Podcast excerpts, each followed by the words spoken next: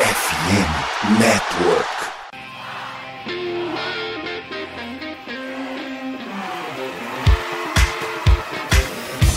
Doutrina! Doutrina! Touchdown, touchdown, touchdown, touchdown, Steelers! A vitória será dos Steelers! Essa aí já era! O Pittsburgh Steelers continua vivo! O Pittsburgh Steelers vira o jogo! Um dos maiores jogos de todos os tempos no futebol americano! A vitória do Pittsburgh Steelers!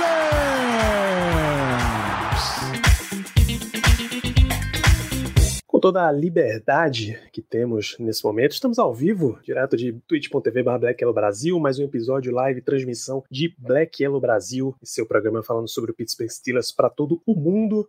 Todo o mundo respira aliviado, todo mundo que volta a sorrir com mais uma vitória de Pittsburgh Steelers. Steelers 16, Cincinnati Bengals 10, e é disso que falaremos bastante hoje. Cumprimentando meus amigos de mesa, muito boa noite, Ricardo Rezende. Seja bem-vindo a mais uma live.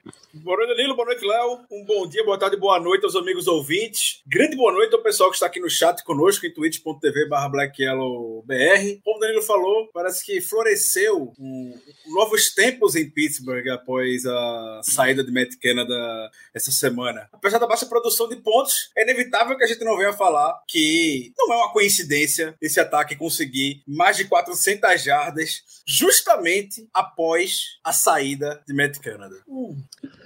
Coisas muito simbólicas na, na noite de hoje. Léo, muito boa noite. Boa noite, Danilo. É, ouvintes estão chegando, eu também que estava vendo este podcast, Ricardo.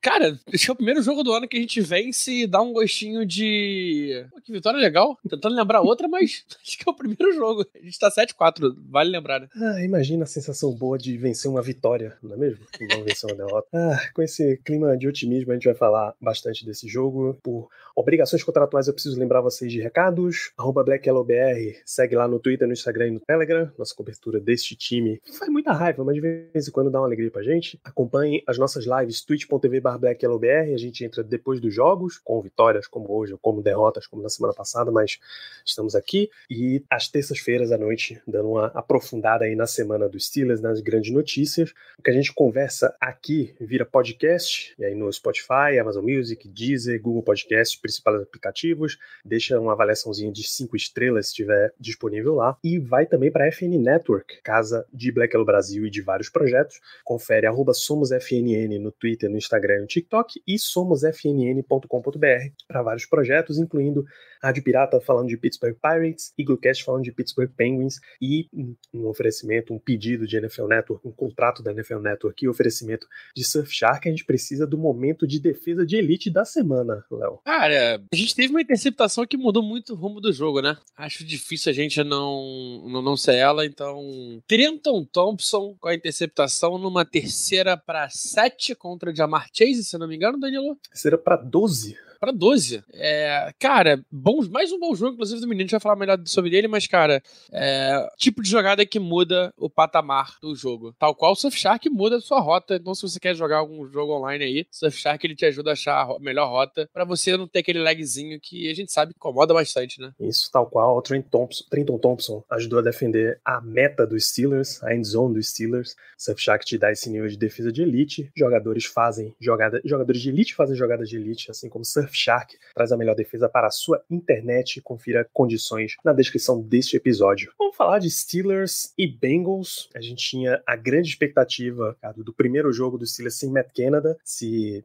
o combo Mike Sullivan, Ed Faulkner ia dar, botar esse time para funcionar. As primeiras impressões são bem positivas quando você já começa com um passe no meio do campo, direto para first down, 24 jardas para o Pat Frymouth, trazendo um jogador que estava no ostracismo, uma jogada que estava no ostracismo, uma posição que estava esquecida para dar uma ligada nesse ataque. O spark que a gente fala que o time sempre precisa, o ritmo que sempre precisa, já veio logo no começo. Né? Como é que você vê esse jogo? E foi o que Tony mais vinha falando nas últimas semanas, nesse no fim da era Matt Canada. Além de toda a questão de comunicação, além de toda a questão de entrosamento, ele queria ver ritmo no, no ataque, não era algo que, que a gente via. O o Steelers tinha, a CBS chamou atenção para essa estatística, se não me engano, ou era o 28 ou era o 31 em three and outs do ataque. Ou seja, o ataque vinha três three and out, three and out, three and out. Hoje, hoje, posso estar muito errado, tá bom? Pode ter sido no final do jogo não valia mais nada. O Steelers não teve nenhum three and out no jogo. Não teve three and out no ataque. Zero three and outs. Teve um, né?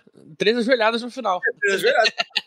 Exatamente. Por isso que, com o risco de estar tá falando algum tempo que os dados podem me podem me negar aqui, mas dentro de contexto de jogo, a gente não teve nenhum train out hoje. Isso é algo simplesmente maravilhoso. Tudo que o Mike queria era, era isso. Uma série de conversões de terceira descida e que não necessariamente era aquelas situações administráveis de duas, três, quatro jardas. Teve conversões de terceira descida, descida chave naquela campanha de touchdown. Teve terceira para sete, terceira para oito, terceira para nove, enfim. A gente conseguiu converter. Então a gente teve ritmo, de fato. Até brinquei antes nas bold predictions que a minha de hoje seria um passe de Pat Fryermuth no meio. Um passe. E Deus nos abençoou com dois no primeiro quarto só. Então, é, a gente vê que o ataque não mudou, assim, o tom da semana, a partir do momento em que houve mudança de comando do Matt Canada pro Ed Faulkner e pro Mike Sullivan, é que a gente não vai mudar muito taticamente porque não dá, não dá. A gente vai buscar o quê? O que tem no playbook disponível, uma comunicação melhor, uma execução melhor das jogadas. Aconteceu? Não tem como a gente falar que não aconteceu. Houve. Houve, houve sim, envolvimento do Pat Fryermuth, é, uma distribuição de, de jogadas muito melhor, Allen Robinson, Calvin Austin participando, enfim.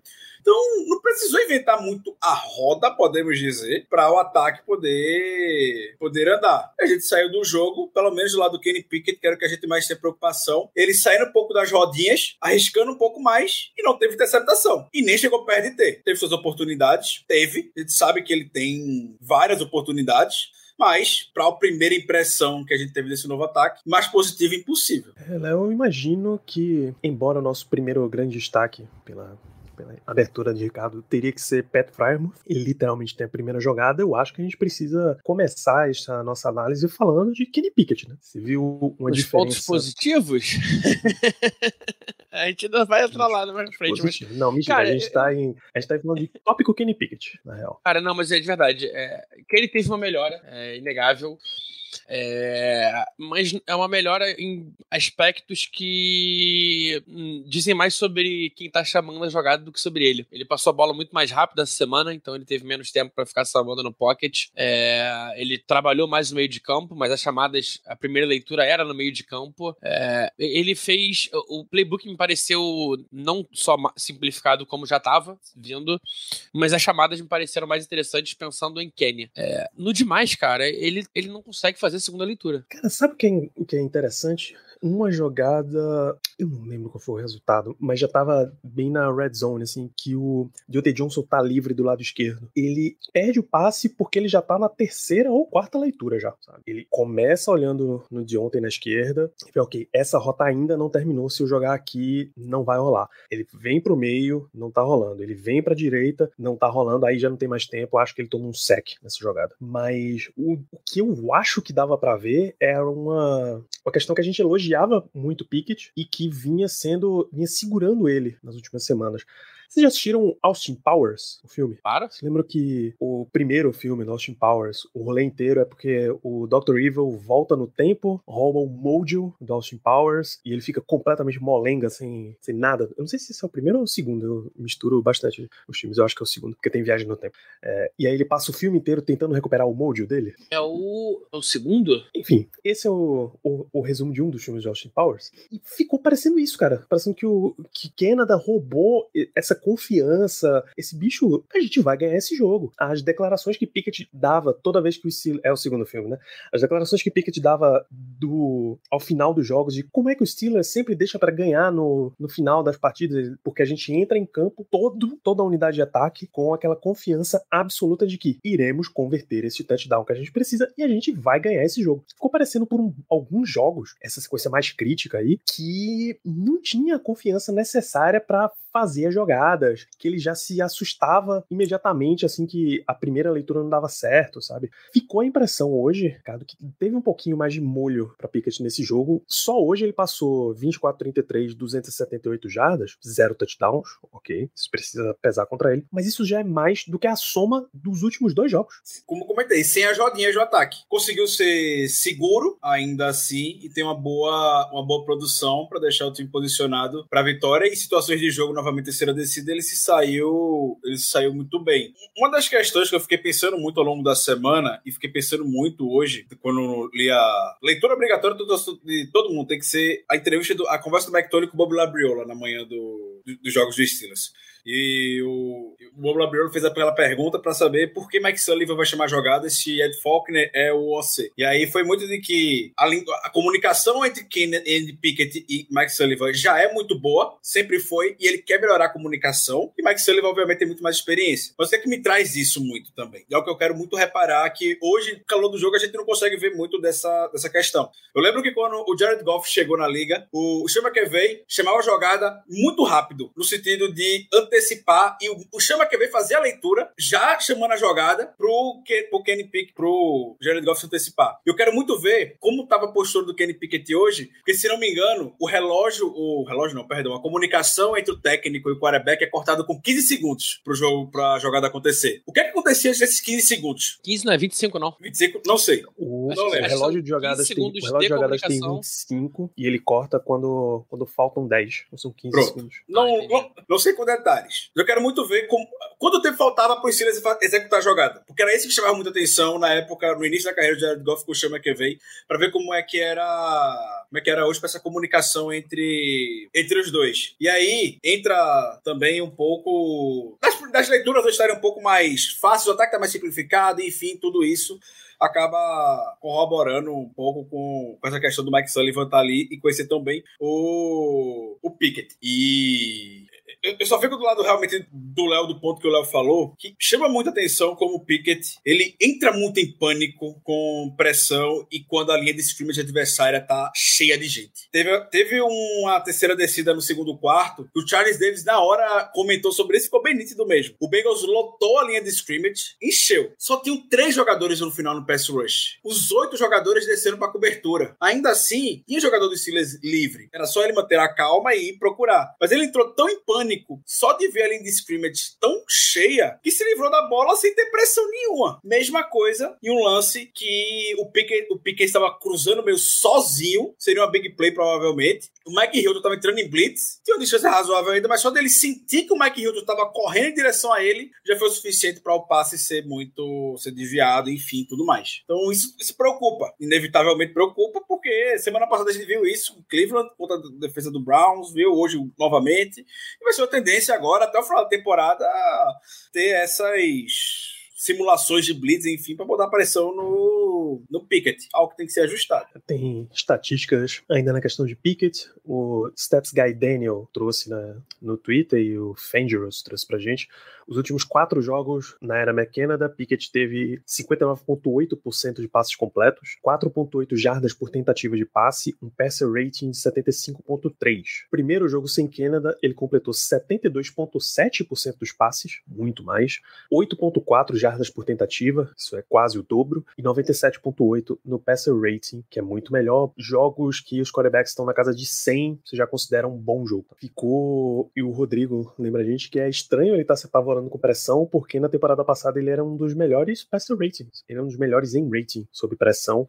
Mas ele tomou umas pancadinhas sinistras, né? Da temporada passada pra cá. Não, mas não, não, acho que foram as pancadas que mudaram muito ele, não. Acho que realmente. É, cara, é, ele como um todo teve uma queda. E, e aí tem o famoso é, segundo ano de, de, contrato de calor, que realmente que, muitos QBs têm essa queda e é natural. É, os, as defesas começam a entender melhor como ele joga, começam a olhar melhor como, é, como funciona, o que, que ele faz de leitura.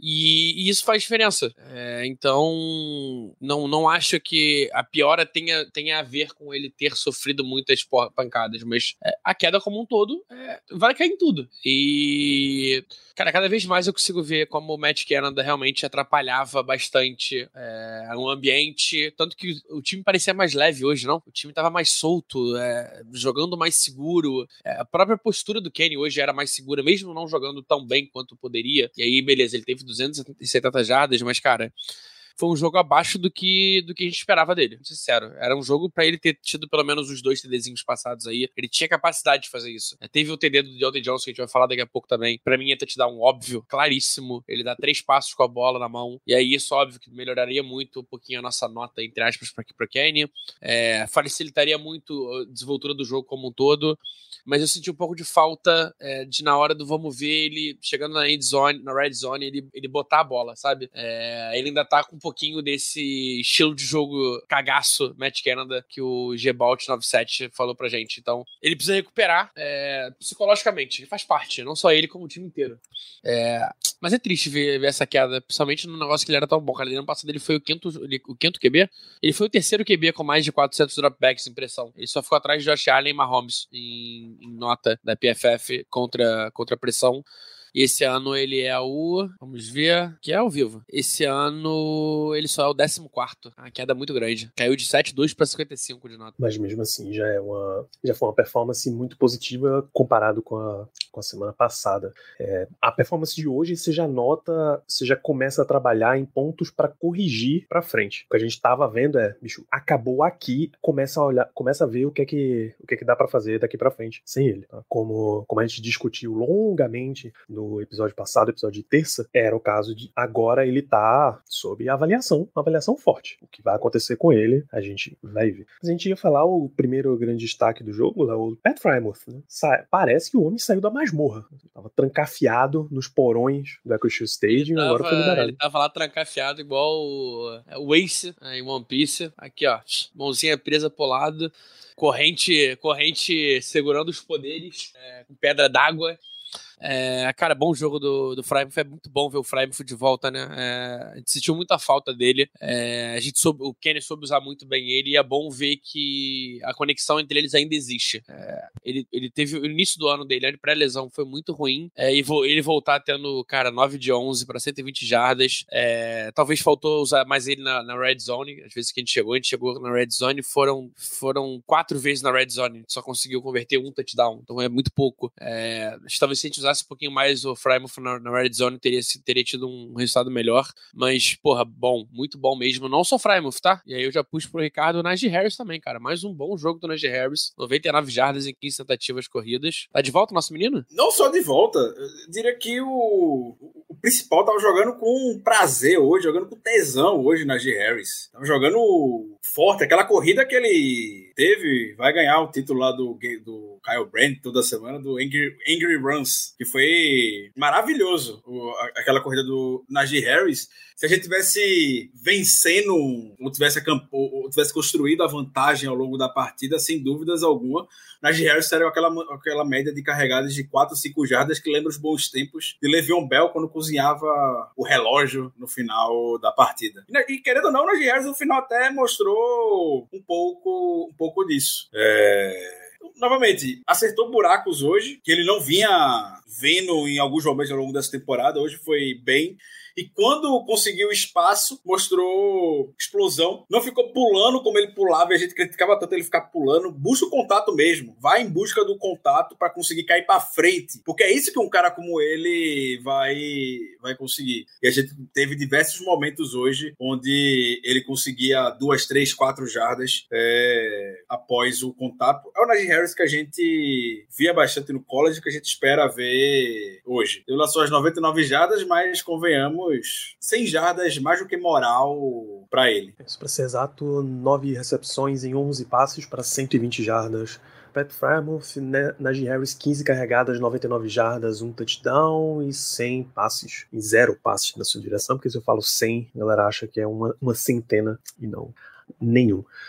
Então, de fato, bom. É, ficou aquela expectativa, né, de que o, o, jogo corrido fosse continuar bem, principalmente porque o coordenador ofensivo é o novo o running back coach, é o novo coordenador ofensivo, na real, e deu bom, deu um visual bom. O Steelers teve 153 jardas totais terrestres, essas 99 do Najee, mais 49 de Jalen Warren, mais 5 do Pickett, 278 jardas aéreas. Vê, vamos para mais destaque. Vamos para mais destaques. TJ Watt, a gente acaba passando rápido por ele, porque ele é quase sempre. Ele volta a estar na coluna de destaques mas ele é frequente. Dois sacks no jogo, eram para ser dois e meio, mas até o momento está sendo dado só dois. A ESPN pelo menos está dando só dois. Uh, já, já é o segundo jogador mais rápido na história da NFL, desde que a NFL conta sacks como estatística oficial, acho que isso é 1984. Cons, ele é o segundo mais rápido a conseguir 90 sacks na carreira. O único que ficou à frente dele foi Red White. Red White jogava no Packers, jogou no Packers um, um bom tempo. E adivinha qual era a família que assistia Red White jogando pelo Green Bay Packers? Sim, a família Watt. Então é sempre um negócio fantástico para eles estarem na mesma lista. Tanto TJ quanto JJ falam bastante sobre isso. E os Steelers, o sistema de pressão como um todo, ficou o tempo inteiro ali em cima, como a gente vinha pedindo para acontecer jogo após jogo. Ele dizia: ah, você vai enfrentar o Dorian Thompson Robinson, calor, a pressão tem que estar o tempo inteiro em cima dele. Você vai enfrentar um outro. A gente enfrentou um outro QB reserva nesse meio do caminho. Você vai enfrentar o Will Levis, quarterback calouro, a pressão tem que estar o tempo inteiro em cima dele, sabe? E aí ficou, ficou muito bom. O Gonçalves pergunta quem estava no front ao lado do Hayward. A maior parte do tempo era Larry Ogunjobi. Uma formação que eu não, não tinha prestado atenção ainda. Hayward normalmente está do lado do TJ Watt, na esquerda. Eles Hoje eu vi ele muito do lado né? direito. Coisa que eu é, nunca tinha visto, mas. Inverteram tá muita coisa. Pai. Porque, cara, teve TJ Watt de nose tackle hoje. É, teve Nick Herbig de, de, de linebacker mesmo. No, no sack dele, ele tá de linebacker. O, o, o próprio é, TJ Watt, TJ Watt marcando, marcando passe. É, mais de uma vez, não de forma pontual. Highsmith do mesmo jeito. Esses, esses caras marcando passe é, é um risco que eu não gostaria de correr, mas deu certo. A gente viu até, inclusive, o Watt perseguindo o cara que ele tava marcando até o outro lado do campo para conseguir o tackle depois que o cara faz a recepção.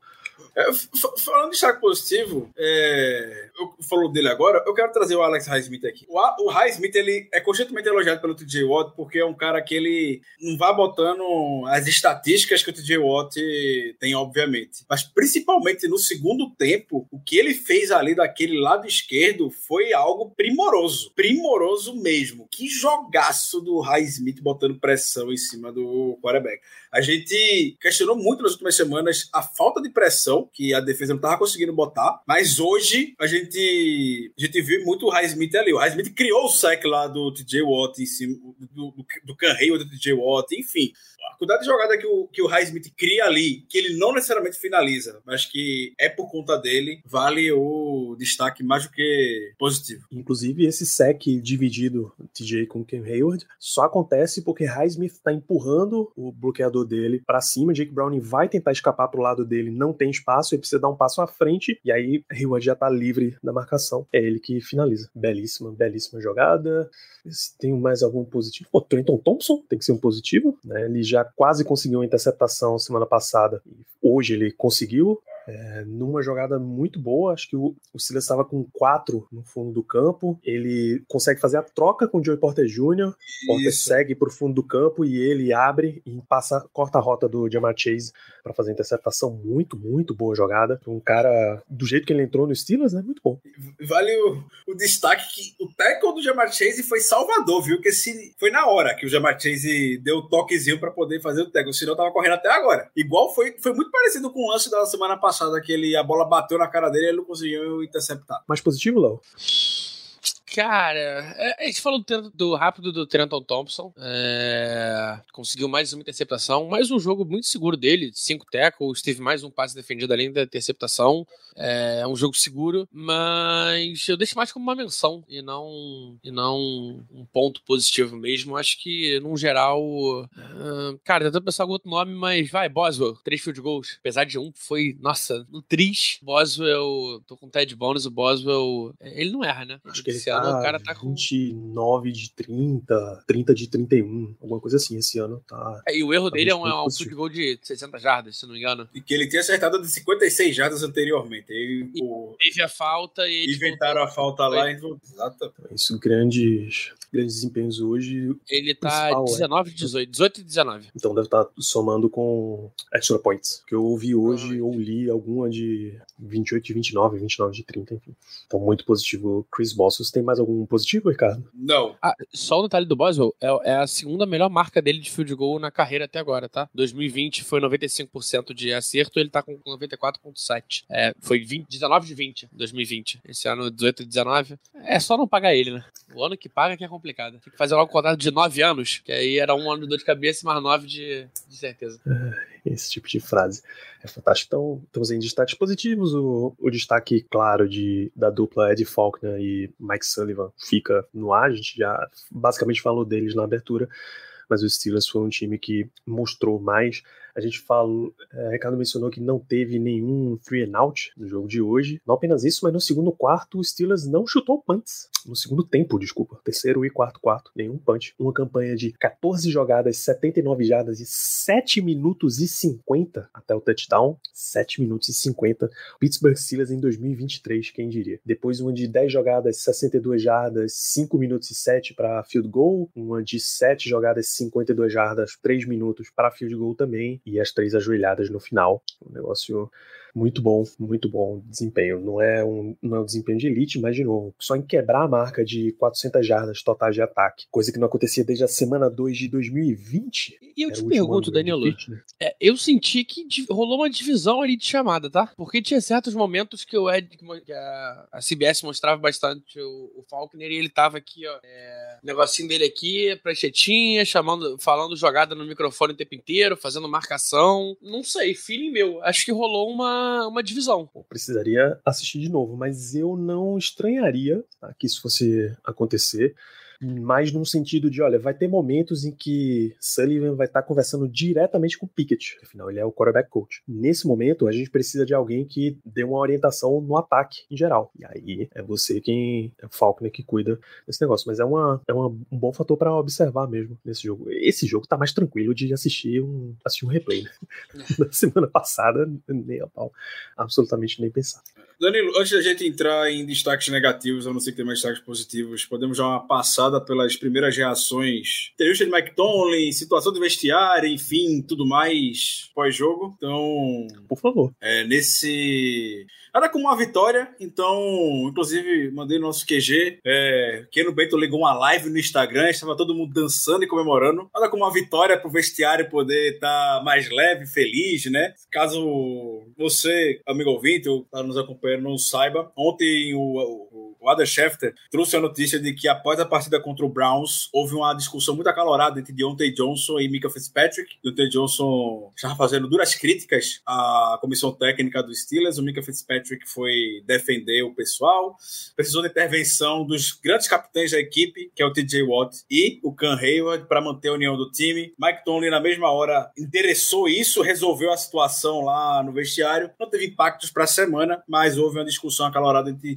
Deontay Johnson e Mika Fitzpatrick na semana passada. Inclusive, Deontay Johnson acabou de dar uma declaração a respeito disso e Deontay Johnson falou que Mika Fitzpatrick é um grande irmão que ele tem, que eles são dois apaixonados pelo jogo, todo mundo quer vencer, e que ele estava frustrado na semana passada, e que não quer que seja basicamente mal interpretado. Fecha aspas. Foi isso basicamente que Deontay Johnson disse. E há um registro também de Mike Tomlin entrando no vestiário junto com, junto com Deontay Johnson, e na hora que Mike Tomlin entra no vestiário, Mike, Mike Tomlin solta um Play My Music. Toque a minha música para comemorar a vitória no meio da festa que estava tendo lá no vestiário do, do Steelers. Então, a gente falou muito de leveza, o time tá mais feliz e tudo mais. Deontay Johnson comentou também que a energia do time estava diferente hoje. Kenny Pickett comentou que ah, tentamos todos ficar na mesma página, enfim. Então, nada como uma vitória para muitos problemas ficarem no, no passado e seguimos em frente. E aí, só para poder finalizar, porque é um assunto que a gente deve falar também, Mike Tomlin no pós-jogo comentou a respeito do touchdown do Deontay Johnson, que foi anulado, podemos dizer, porque a arbitragem disse que não que não foi processo completo de recepção. E alguns fatos surgiram. Mike Tomlin queria desafiar, falou para a arbitragem, mas a arbitragem foi muito enfática, que não que não foi, enfim, tudo mais. E um detalhe chamou a atenção. Por alguma razão, o Bengals não mostrou o replay do lance. Seja porque achou que era touchdown, seja porque alguma coisa assim, enfim. Normalmente nos telões mostra, os técnicos muitas vezes olham, mas esse lance em específico não foi exibido no telão do Paycor Stadium. Kenny Pickett também questionou a respeito disso na entrevista final, falando que na hora da transação foi touchdown, todo mundo pensou que ter sido, mas... E foi. É, eu não sou com a recepção na NFL, então eu não me posiciono. Se você falar que foi, eu acredito em você. O Gini Sinatori na hora falou que foi também. E McTony queria ter desafiado, mas o fato de não ter visto o replay, a arbitragem ter falado muito enfaticamente, não foi, não foi, não foi. Obviamente a arbitragem vai falar isso sempre, né? Porque vai marcação do campo dela, eles não vão falar, ah, não sei, vamos rever. Não. Mas fica no ar essa questão justamente de que não houve replay dentro de campo, no telão desse lance, para dar uma, pelo menos uma pensada, uma discutida se desafiaria ou ou não. Esse é o fato novo que surgiu. Maravilha. Então, esses esses destaques de entrevista. Tomlin, inclusive, usou a expressão: eu não, não fiquei contando passos com essa questão, porque a gente sabe que nas regras da NFL você tem que fazer a recepção, tá com, teoricamente, né? Fazer a recepção, tá com controle total da bola e mesmo assim ainda completar dois passes dentro de campo para ter o, o que eles chamam lá de football move, mas aí o cara tem o football move, tá com a bola, dá os dois passos, completa o football move, depois que ele sai de campo, ele é derrubado e perde a bola e aí não tem o movimento completo. E geralmente o football move é quando dá dois passos, né? Ele deu três, é o bastante para ser considerado. E aí, assim, se, se for para contar o fora de campo, irmão, começa a, botar, a pedir para os fotógrafos da Teco também. Bota uns dois canangos disfarçados ali, né? Porra, coloca só nove. A gente tá cheio, na, na a gente tá inicial. cheio aí. Carpenter, bota no fundo desse maluco aí pra, pra dar teco lá de fora. A gente já teve um cara que veio da Amazon, porra, pra treinar, imagina se não vai botar um fotógrafo. Esse foi o resumo da semana de treino do Steelers, a camiseta da união entre o Deontay Johnson e o Mika Fitzpatrick. Parabéns aos envolvidos. Isso vamos para destaques negativos dessa partida, apesar da vitória. O de, de cara, a gente já tem que voltar para ele, Deontay Johnson. Foi um touchdown, tá? A gente discutiu um monte aqui de futebol move, de quantos passos ele deu dentro do campo. Aquilo é um touchdown. Gene Steratori é ex-árbitro e hoje analista de arbitragem na, na CBS, fez a transmissão americana do jogo. Ele afirma: Olha, eu não sei por que, que o Steelers não, não desafiou a jogada. Ricardo trouxe a informação por que, que o Steelers não desafiou, né? Mas isso daqui é um touchdown. Embora fique muito forte a impressão do ele caiu contra o chão, não resistiu ao contato com o chão, ele sofreu, largou a bola, isso seria um passe incompleto. Ele agarra a bola, ele tem domínio total da bola, mesmo com o defensor em cima dele, e ele completa três passes dentro de campo. Ele usou até a frase não muito recomendável, ele colocou a terceira perna em campo, o terceiro pé em campo. Opa! Então, aquilo é um touchdown. Mas no resto de jogo, a postura de Deontay Johnson não foi das melhores. Ele já tinha tido uma, uma situação antes no jogo que ele recebe a bola, ele tá meio confrontado, ele mal levanta, ele vira e corre pro lado errado, é porque ele foi tacleado, senão ele provavelmente ia correr até, até a própria endzone, que não é possível. E o lance seguinte ao touchdown dele que não foi dado é o fumble do Jalen Warren. Ele tá do lado onde acontece a jogada, ele não se mexe enquanto a bola tá no, no Warren. Falei Jalen Johnson? Falei Jalen Warren. Falei Jalen Johnson. Eu nem sei quem é Jalen Johnson, cara. Ah, é o é cornerback. O cornerback do, do Bears que a gente queria. É, então o Warren sofre o fumble, ele tá do lado onde a jogada tá acontecendo. Enquanto a bola tá com o Warren, ele não tá se mexendo, que normalmente não é uma postura de um, de um wide receiver, não no ataque dos Steelers. Quando uma corrida tá se desenhando pro seu lado, você tá bloqueando. Olha as jogadas do George Pickens, olha as jogadas do Allen Robinson, quando esse tipo de situação acontece. Você vai bloqueando e abrindo espaço para ele o tempo inteiro. Ele tá parado, acontece o fumble, ele não tá olhando olhando pra bola, não tá olhando pra jogada desenrolar. Ele vê a movimentação de todos os jogadores do Bengals correndo atrás da bola, ele continua movendo, ele dá as costas pro lance e começa a caminhar na direção da sideline quando a bola é recuperada, enquanto os companheiros estão indo atrás pra taclear e impedir o touchdown na recuperação de fome. É, tá muito longe de ser uma postura de um wide receiver profissional da NFL. Não tô falando de um wide receiver 1, não. É um wide receiver profissional de NFL, um wide receiver titular da NFL. Ele precisa participar das jogadas do time que não são as jogadas desenhadas para ele, pô. E é uma reclamação que a gente teve muito com o, com o próprio Pickens, às vezes. É, às vezes o Pickens ficava frustrado e tinha esse problema, é, mas aí é um segundo anista, a gente tá falando de um, de um que tem contrato assinado, é, tá no seu segundo contrato na NFL. É, é muito triste ver o Deontay tentando. É, é, tentando não, né? Mas a maneira como ele tem se postado nos últimos, nos últimos jogos, é, eu entendo que dentro de vestiário a gente não sabe melhor, muito bem como foi a briga dele com, com o Minka, mas discussões acaloradas fazem parte de vestiário. Qualquer um que já fez algum esporte coletivo é, num nível acima de pelada é, sabe que é normal, cara. Tem pelada, é normal tu ter tipo, uma discussão acalorada ou outra com, com, com o companheiro de time. Mas eu, eu queria ver mais, cara. Eu queria ver mais do, do, do Deontay. Eu queria que o Deontay se, se portasse melhor, sabe? Eu tô sentindo muita falta dele se portando bem. É... Acho que tudo atrapalha um pouquinho. Ele tá no momento que tudo atrapalha. E aí eu digo tudo, eu digo qualquer situaçãozinha que incomoda um pouquinho ele, tá atrapalhando não só ele, mas o time como um todo, o ataque como um todo. É... Ele precisa botar a cabeça no lugar, cara. Ele precisa é... lembrar que ele é um jogador. Eu sei que, cara, tiveram duas jogadas hoje que ele tava muito muito livre, muito livre por conta da leitura porca do Kenny. É, eles deixou de fazer touchdown fácil. Teve um, inclusive, que era, era, uma, era na red zone. É, o Deontay sai, so, sai, ele quebra a rota, mata o cara. O cara tava a 8 jardas dele depois da rota. E Kenny fica sambando no pocket e, e acaba jogando a bola fora é frustrante, mas o trabalho dele é estar tá 100% em toda a jogada. É, ele não, não é o jogo inteiro, ele tem que pensar jogada a jogada. E é algo que o Tomlin sempre fala, né? Então eu espero que o Tomlin é, puxe ele, cara, e seja mais incisivo com essas jogadas, com esses momentos. E aí não só para ele, mas serve também pro, pro Pickens, que vira e mexe fica frustrado. Serve pro Najee, que teve seus momentos de frustração também na temporada. É, mas eu já consigo ver uma melhora geral no time, sabe? Mesmo com o jogo ruim. E o próprio de ontem falou em entrevista depois do jogo jogo que só a energia que ele viu no jogo já tava no ataque já estava completamente diferente. Isso realmente fez muita diferença. Que vá para ele também, né? Do jeito que tá. Precisa, precisa muito. Destaques negativos, Ricardo. Eu vou pontuar algo que a gente já trouxe na semana passada e pontuo novamente essa semana. Acho que na hora do jogo a gente fica no calor da partida, depois de ver os fatos do jogo, até estava lendo aqui que algo me chamou a atenção. Já é o sétimo jogo consecutivo que a defesa do Steelers cede 20 ou menos pontos. A gente sabe que essa é a meta pessoal que a defesa tem para esse ataque poder vencer. A gente sabe disso. E tá cumprindo, tá cumprindo a parte dela. Mas é muita jogada que fica dentro de campo ainda que a gente deve aproveitar. É muita jogada que dá a sensação. Semana passada a gente viu muito o Browns. errado, né? Exato. Quanto o Browns, a gente viu o time, o time do Browns muito bem treinado, vários talentos na defesa do Browns, não perdiam uma jogada. Os cornerbacks, enfim, todo mundo lá do Browns chega na jogada, para ali. Você não vê. Notou o Jalen Warren para fazer o touchdown que fez gigantesco, não precisou passar por quase ninguém, por ninguém, basicamente, né? Foi. Foram poucos tecos quebrados né, nesse jogo. É, exato. E hoje foi a mesma coisa, eles perderam muita jogada, deixando muita jogada dentro de campo contra um quarterback que não é um Lamar Jackson da vida. E o Jake Brown negou jogada parecia muito liso. Eles deixavam essas jogadas dentro de campo. Aquela do Shadow Sullivan, que ele perdeu o sec, é patético. E depois chega TJ Watt atrasado 5 segundos e fecha lá em cima do, do quarterback, falta pessoal. Uma jogada que a gente deixaria o Browns, o, Brown, Bengals, na linha de duas jardas, três jardas. Uma terceira, pra, uma segunda é, para dois. Lá no fundo do campo. Uma segunda para dois, não, né? Uma segunda para 18 na linha de dois.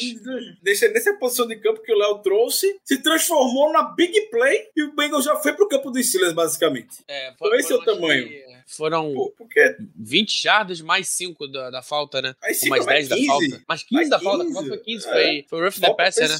Nossa foi. senhora. Então foi uma tragédia aquilo. Isso tudo porque a gente perdeu o sec com o Sullivan. E outras jogadas também que teve hoje, que acabou resultando em avanços, igual foi na semana passada. É, então a defesa ela tá fazendo a parte dela, como dá. Não vou entrar em, não vou botar no mérito o nível de competição, porque a gente não escolhe isso. Foi um Nenhum passe, Ricardo. Foram, foi um passe de 25 jardas, mais foram 40 jardas na jogada. Eles estavam na linha de 10, se não me engano. Pra uma situação que a gente precisaria mudar a posição de campo, enfim, tudo mais. Então, esse tipo de jogada não é o que pode ficar acontecendo. Ficar perdendo sec, a gente perdeu o sec. Ah, a pressão chegou, maravilha, ótimo, boa que a pressão chegou. Pode deixar de alguma coisa, enfim, alguma jogada minimizada. Mas não finalizou a jogada ainda. É o que dá pra sentir falta e que a gente sente acontece contra a gente. Isso aqui dói.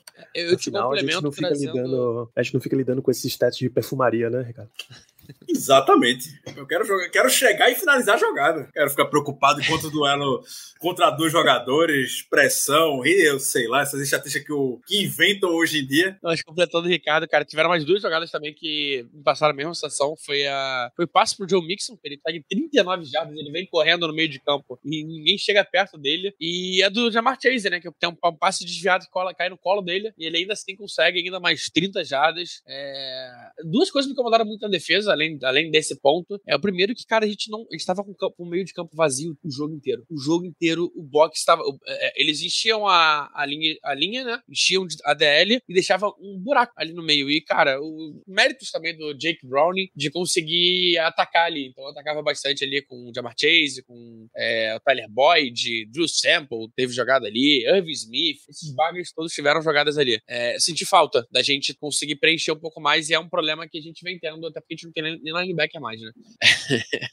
e, e, o outro ponto da defesa é, também é a finalização, cara. A gente conseguiu, a gente teve talvez o jogo com mais pressões, a gente conseguiu gerar na, na temporada, mas faltou completar, cara. Não adianta te pressionar, não adianta chegar, botar a mão na maçaneta se tu não virar a maçaneta, irmão. Não adianta perfumaria. É isso. Tem que, tem que virar a maçaneta. Tem que. Chegou até o final, não vai, porra, dá, dá, dá a bitoquinha? Tem que dar a bitoquinha. Com, com, com, com o sentimento, pra deixar claro. Importante, rapaziada. Pensa nisso. Importante. É, então foi, foi esse tipo de frustração, assim, de não, não finalizar. Isso, exatamente. Frustração. E as jogadas, obviamente, que não só de tackle, mas Danilo definiu muito bem. As duas melhores jogadas do Bengals, ou as duas melhores jogadas de Jamar Chase no dia, foram frutos de sorte. Que foi aquela do Milan Walker, foi muito bem desviando a bola, mas a bola cai no colo do Jamar Chase, que não tem um cidadão para poder pegar essa bola. E a segunda que o Casey fez tudo certo, menos pegar a bola, né? Que era o que ele deveria ter, ter feito, e a bola cai também no colo do, do Jamar Chase. Então foi, foi frustrante. frustrante. É, a gente reforçou no pré-jogo que os Steelers tinham que dar um jeito de parar o Joe Mixon, né? Mal sim, mal vi. Oito carregadas para 16 jardas. Eles não colocaram nenhum outro running back para correr com a bola na partida. Ele teve mais duas recepções para 44, mas uma de 39 e a outra de 5.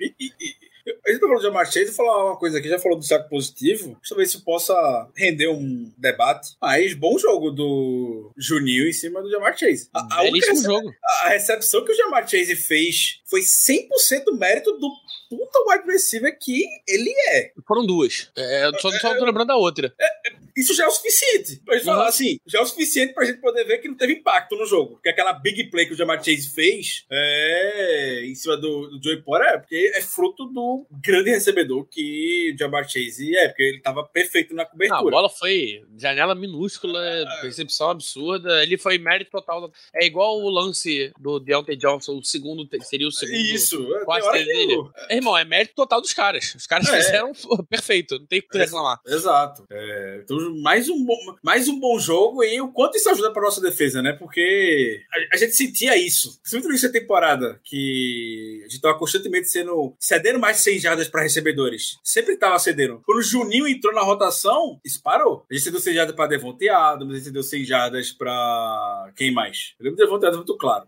É, o Mari Cooper cedeu. Foram 200 jardas, eu acho. Mari Cooper. Calma, calma, calma. Cento e pouca, pô. 200 jardas para Ayuk. Tá de sacanagem. Foi, o Nico Collins. 170, lá? Nico Collins. 170 e poucas foi o Davante Adams. 172. Ah, tá. Então, depois que entrou, começou a entrar mais, pegou lá o DeAndre Hopkins no Factor, Jamar Chase. Discuta o, que, discuta o que quiser, mas, novamente, o que a gente já sofreu com o Jamar Chase no passado, também não. E discuta o que quiser, também vai entrar a questão do QB e tudo mais. Mas, assim, novamente, a gente não escolhe adversário. Bengals com seus problemas, a gente já tem o nosso problema aqui, que é o Kenny Pickett. Ah, e só para completar sobre o Joey Porter Jr., ele teve 20, 28 snaps na, na, na, na partida. Dos 28 snap, é, eu digo snaps, eu digo em, em, coverage, né? Dos 28, 24 colado no Jamar Chase e só duas bolas foram em direção. Separação, média de 0.9 jardas de separação. Isso é muito pouco, cara. Isso é, é muito é, pouco. Absurdo. Ele ainda tem que tomar cuidado com faltas, que ele teve uma é. falta que, cara, de novo, mais uma falta. Ele precisa melhorar essas mãos, cara. Precisa controlar um pouquinho melhor essas mãos, que é o tipo de jogada que machuca.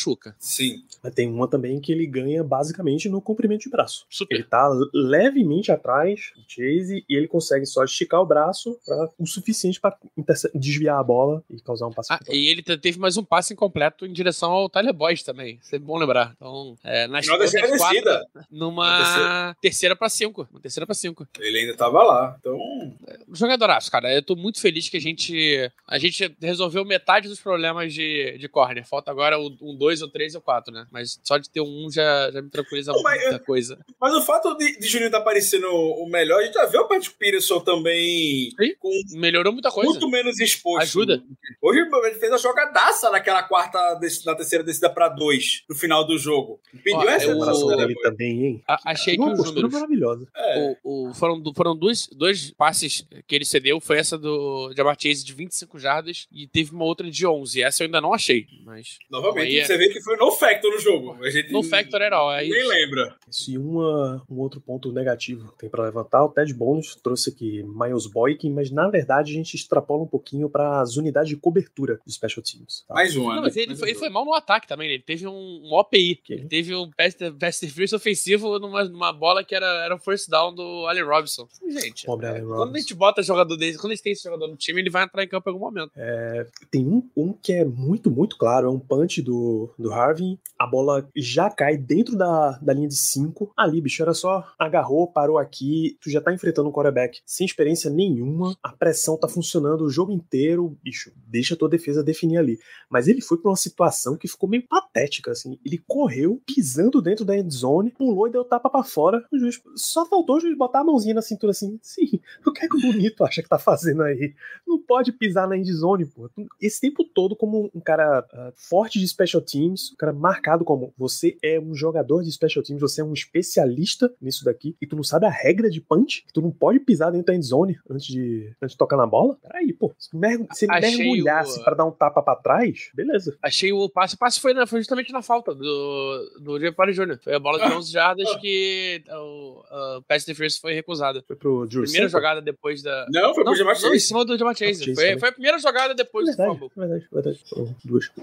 Então teve essa de Boykin junto com James Pierre, né? Pierre também estava do lado, ele podia ter. Exato, eu ia falar isso. James Pierre também dormindo no lance. E aquilo, como ele pisou dentro da endzone, no lugar de o Bengals começando na linha de 5, é touchback, eles começam na linha de 25. Teve umas faltas de Mark Robinson e Tariq Carpenter no Special Teams, time de retorno de punch, bicho. Essas pequenas coisinhas assim que vão acumulando, acumulando, acumulando e vai, às vezes pode pesar contra o teu time. Hoje, felizmente, não pesou, o Steelers saiu com a vitória. Mas você não pode dar esse tipo de sopa para azar, principalmente em jogos do jeito que o Steelers joga, do jeito que são os jogos da FC Norte, que cada pequeno detalhezinho, cada pequena posição de campo vai fazer muita diferença lá na frente. Essas coisas vão acumulando e pesa. A gente falou da jogada do o Chandon Sullivan, não, fech, não finalizou o, o sec. Se ele finaliza o sec, é Bengals na linha de dois. Eles estavam perdendo, perdendo muita jarda. Ele não finaliza, vem um passe longo, ainda vem uma falta do TJ Watt, então desatenção de dois, uma jogada não concluída e uma desatenção viraram uma jogada de umas 45 jardas. Então você realmente não pode dar esse tipo de sopa pro azar. Cara, eu tenho. Ah, eu vou ter que trazer.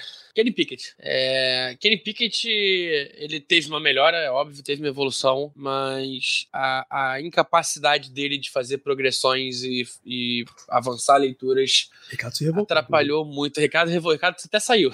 atrapalhou muito, muito no jogo de hoje, cara. Muito mesmo.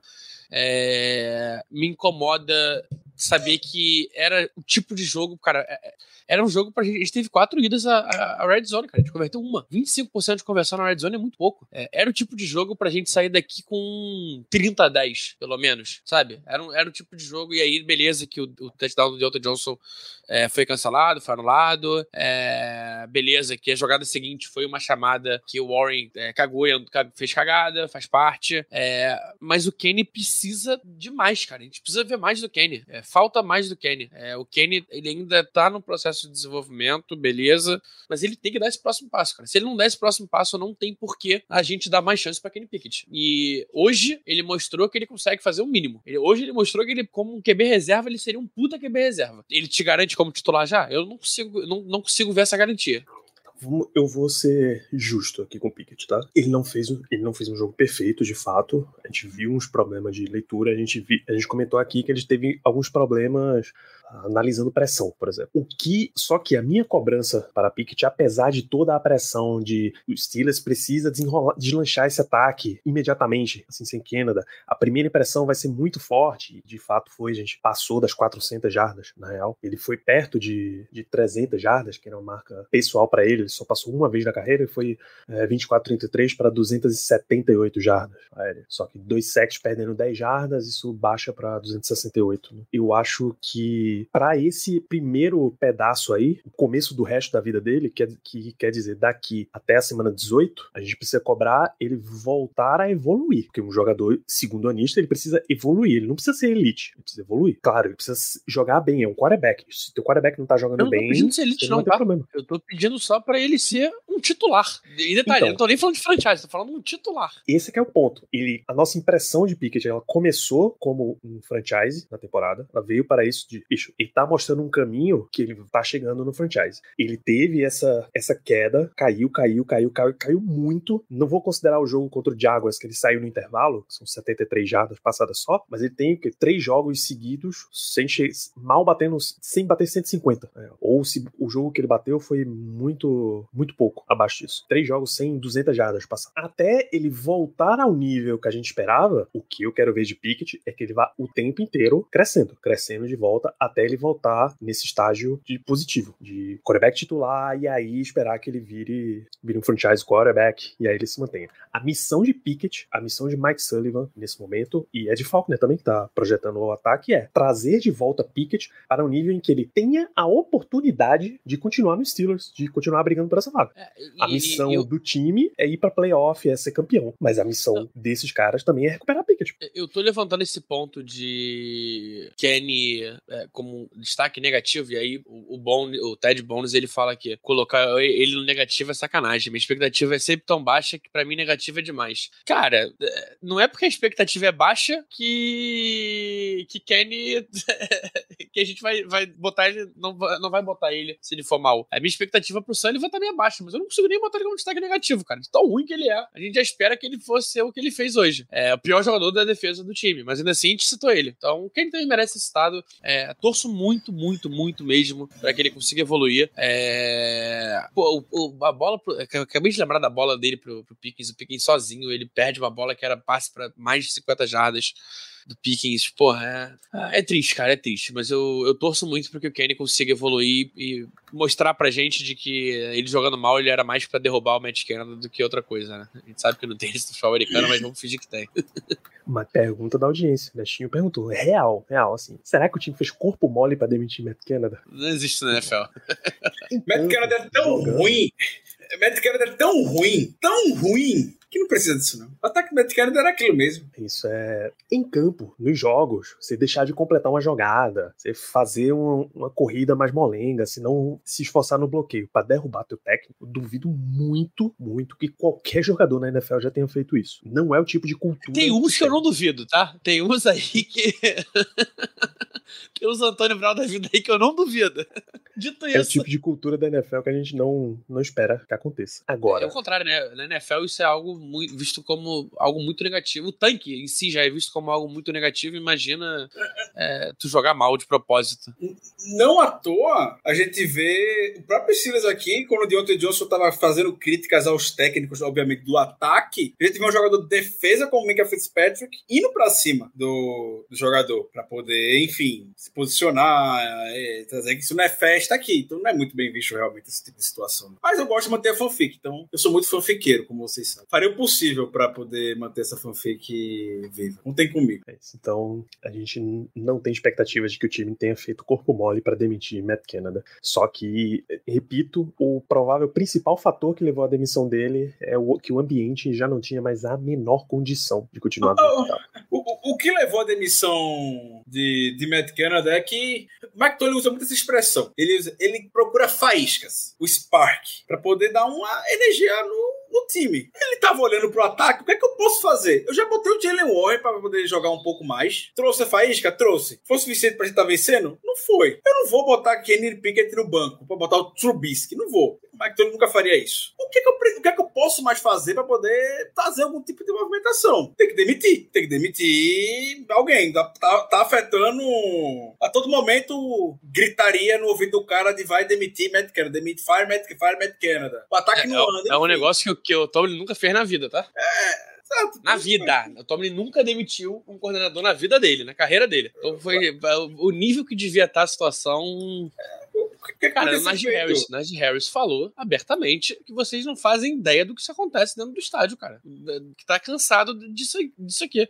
É, devia ser um nível, cara. A gente fez na, na terça-feira, a gente fez o, uma live tributo à vida e morte de Matt Kennedy. a vida e morte não, né? Vida, de, vida e demissão de Matt Canada. é, mas, cara, é, infelizmente ou não, a NFL não tem esse tipo, de, esse tipo de situação. Dito isso, eu acredito que tem. Eu vou querer, tô com o Ricardo, eu sou fofoqueiro. Pô. Perdão, vou falar uma coisa que é meio nada a ver. Pode falar, Danilo.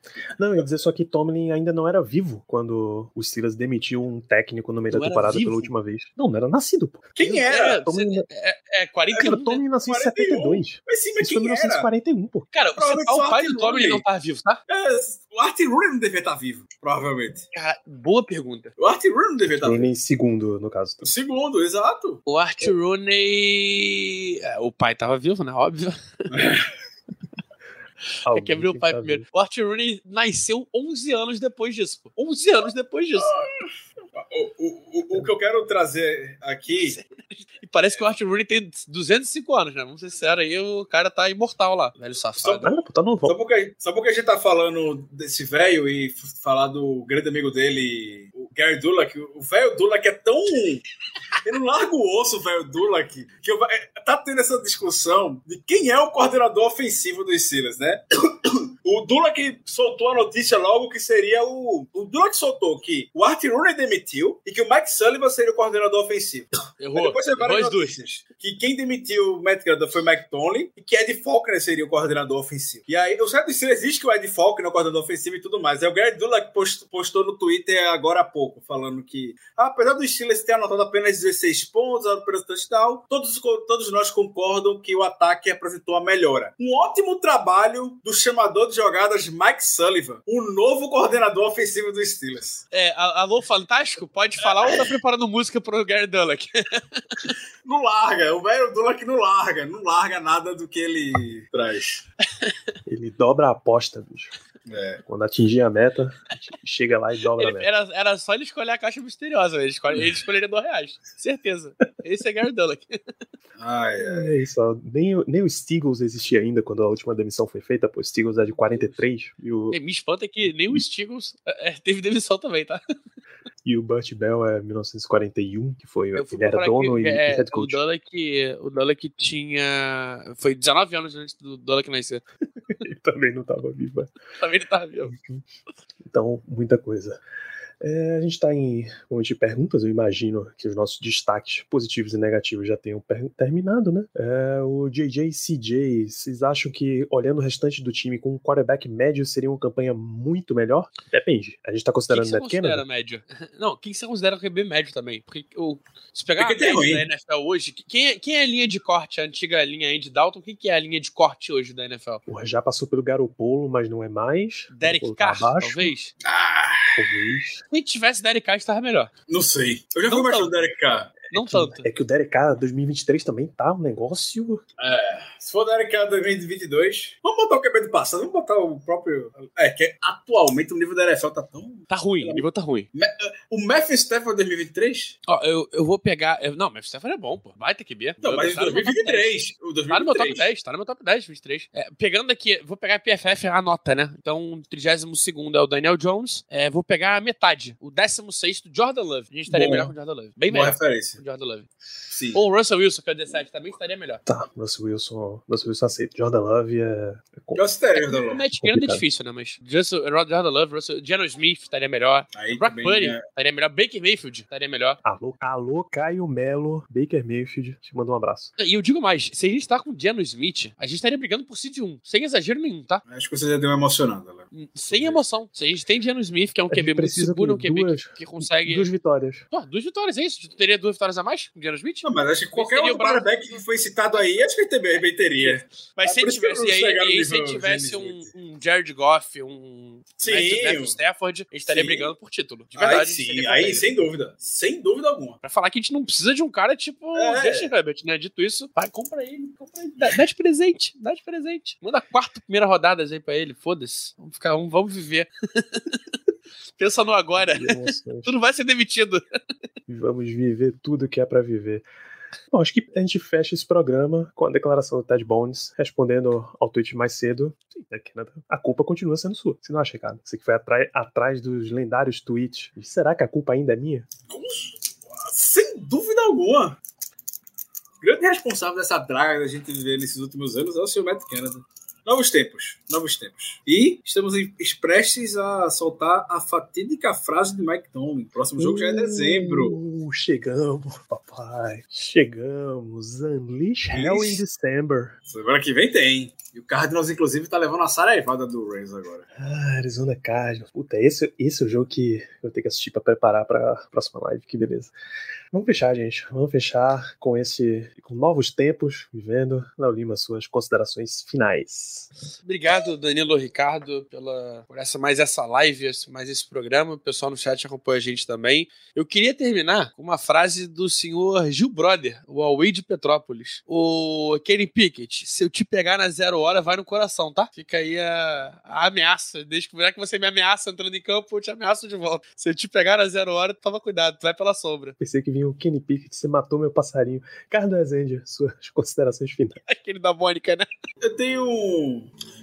A gente já falou, já, já trouxe muitas críticas pra ele, todas as críticas são muito justas. Isso não há de, de se discutir, não. Eu já fui muito mais defensor dele do que já sou hoje. Todo mundo sabe o quanto eu sou fã e o quanto por anos e anos eu estava muito do lado do Mike Tomlin. Não que eu não esteja hoje ainda, mas do ponto que eu estive, hoje eu estou muito mais balançado e nossa relação está bastante estremecida. Dito isto, há de se reconhecer a capacidade que o Mike Tomlin tem de. Ele pode não ser o melhor e tá longe de ser o melhor do ponto de vista tático, enfim, e tudo mais. Mas o cara consegue passar por cima de situações adversas como poucos nessa nessa liga. Então essa decisão de demitir Matt Canada foi um extremo necessário, que a gente já viu hoje, trou- trouxe bons frutos. Então ele criou a faísca que teria que criar para o ataque como deveria. Foi a única decisão possível. Foi lá, tomou a decisão de demitir Matt Canada, demitiu. Que a gente consiga viver novos tempos e que o próximo nome a gente só venha pensar na off-season, enfim, não venha com isso, ah, vai ser fora, vai ser de dentro, não vamos se preocupar com isso agora. Mas decisão-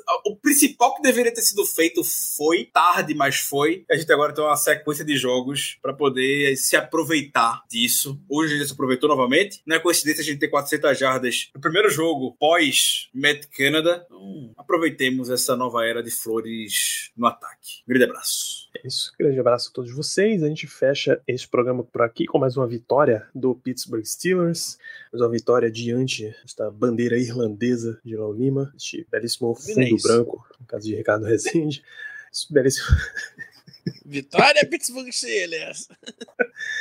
É, a gente fecha esse programa, voltamos na terça-feira para falar um pouquinho mais do que acontecer depois desse jogo, já ficar de olho no próximo jogo, semana 13, contra o Arizona Cardinals. Vitória, jovens, vamos, podemos sorrir que nada mais nos impede Vamos nessa.